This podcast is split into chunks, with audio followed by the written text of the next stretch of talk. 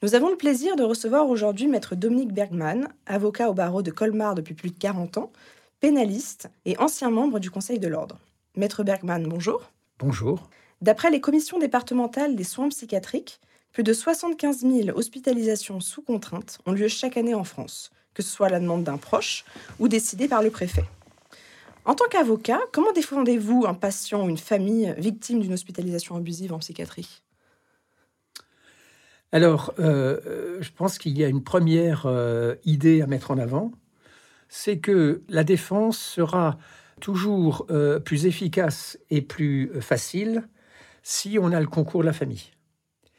En d'autres termes, si la personne hospitalisée dans ces conditions est lâchée dans la nature, sans personne autour d'elle, le travail va être beaucoup plus difficile. Pourquoi? Parce qu'on n'a pas le soutien de la famille, on n'aura pas l'interface de la famille. Ce que je voulais également dire, c'est que le type de dossier provient toujours d'un signalement, généralement par des proches, donc de la famille de la personne qui est en, hospitalisation sous contrainte.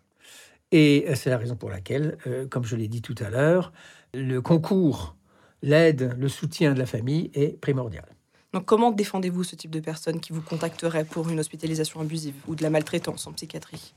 Alors là, euh, je dirais qu'il y a plusieurs cas de figure, mais il y en a un qui est assez classique. C'est que si la personne hospitalisée est dans un mauvais état physique, psychique et sans famille, ça va être très compliqué. Ça va être très compliqué parce que on va devoir aller à l'écoute de la personne, essayer quelquefois de déchiffrer ce que cette personne a à nous dire, et c'est la raison pour laquelle, lorsqu'on a un soutien, un support euh, familial, on va pouvoir avancer beaucoup plus vite. Dans euh, les deux cas que j'ai euh, à l'esprit au moment où je vous parle, il y avait chaque fois le concours de la famille. Chaque fois. En d'autres termes, il m'est arrivé d'avoir un contact avec une personne sans famille. Ça a été très compliqué. Pourquoi? Bah Parce qu'on n'avait pas les éléments techniques pour pouvoir réunir des éléments d'information suffisants pour pouvoir instruire le dossier.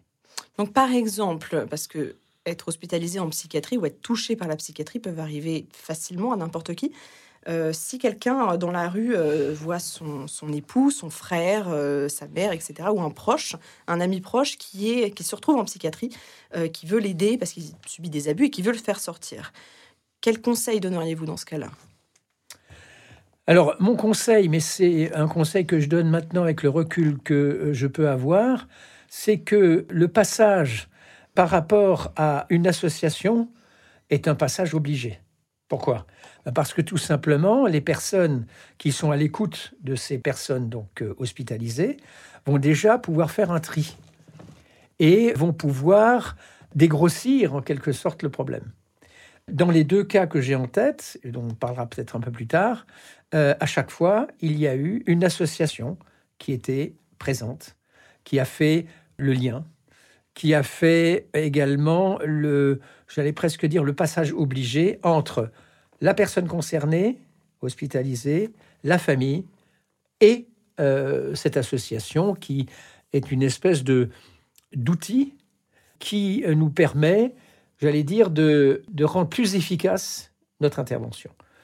En d'autres termes, si je n'ai pas le recours à une famille, si je n'ai pas le recours à une association, il est évident que les euh, chances de succès sont réduites, j'allais pas dire à zéro, mais pas loin.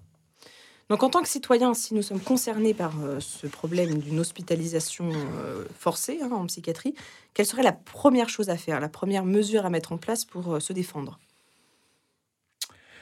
Alors, même si euh, cette information n'est pas systématiquement donnée aux personnes hospitalisées, je crois que le premier réflexe, c'est de faire appel à un avocat. Et si la personne ou sa famille ne connaissent pas d'avocat particulier, il y a, comme dans tous les barreaux de France, il y a ce qu'on appelle le bâtonnier ou la bâtonnière, qui est là pour mettre en rapport une personne hospitalisée, sa famille éventuellement, avec l'avocat qui sera désigné. Alors évidemment, l'intérêt, c'est de pouvoir tomber sur un avocat qui est déjà sensibilisé à cette problématique. Et c'est la raison pour laquelle mon euh, expérience pénale est une expérience qui me paraît très utile parce que forcément, je suis euh, euh, omnubilé par des questions de libertés individuelles, de respect de la personne humaine, etc. Et donc, forcément, on va retrouver ce même réflexe pour les personnes hospitalisées sous contrainte. Donc, une personne qui serait hospitalisée sous contrainte en psychiatrie, quels sont ses droits et voies de recours? Que peut-il faire? Alors, il y a, euh, comme vous en doutez, ce que j'appellerais, moi, des droits théoriques. Et il faut immédiatement parler du caractère concret de l'application de ces droits. Je m'explique. Si la personne ou sa famille a euh, le recul nécessaire pour faire la première démarche, à savoir contacter un avocat ou une avocate, à ce moment-là, le plus gros est fait. Ce n'est que dans l'hypothèse où justement sur ce premier point, il y a des retards à l'allumage, que forcément, on va le retrouver tout au long de la procédure. Je rappelle que le pouvoir du juge de la liberté de la détention sont des pouvoirs qui ont été accrus et ces pouvoirs euh, dépendent évidemment de la personnalité du juge. Vous avez des magistrats dont euh, le travail dans ce cas-là, ce sera de dire, voilà, moi je vérifie s'il y a un certificat médical qui dit que euh, l'hospitalisation doit être prolongée. Si effectivement euh, il y a ce certificat médical, le juge aura tendance à dire, ben voilà, moi je suis pas médecin, je vais donc suivre l'avis des médecins, des médecins psychiatres. Comme toujours, euh, il y a, et j'ai un exemple en tête évidemment sur euh, le tribunal de, Colmar, tribunal judiciaire de Colmar, c'est un magistrat qui était de permanence pour toute une série de dossiers qui venaient euh, sur des recours contre une décision d'hospitalisation. Et ce magistrat a vu un, un de mes mandants, qui était un jeune majeur, dans un état physique et psychologique catastrophique. Et ce magistrat a pris l'initiative de dire, bon, écoutez, moi je ne rends pas de décision maintenant. Il y avait, il est vrai, dans la salle, le père de euh, cette personne, de ce garçon, et euh, sa sœur. Et donc ce magistrat a décidé de renvoyer le dossier à un mois et de le conserver, parce que évidemment, le mois euh, écoulé, ça peut très bien être un autre magistrat qui sera de permanence. Et ce magistrat a revu le, jeune homme, a pu constater que son état s'était détérioré encore de manière plus grave, quasiment sur un délai de un mois, je vous rappelle, c'était une période de confinement, donc le, jeune homme euh, avait euh, un masque, il bavait, il parlait pratiquement plus, il était euh, habillé en guenille, il était dans un état catastrophique. Et donc, ce magistrat a pris l'initiative de se rendre au centre hospitalier, près de Colmar, et donc a voulu rencontrer le jeune homme.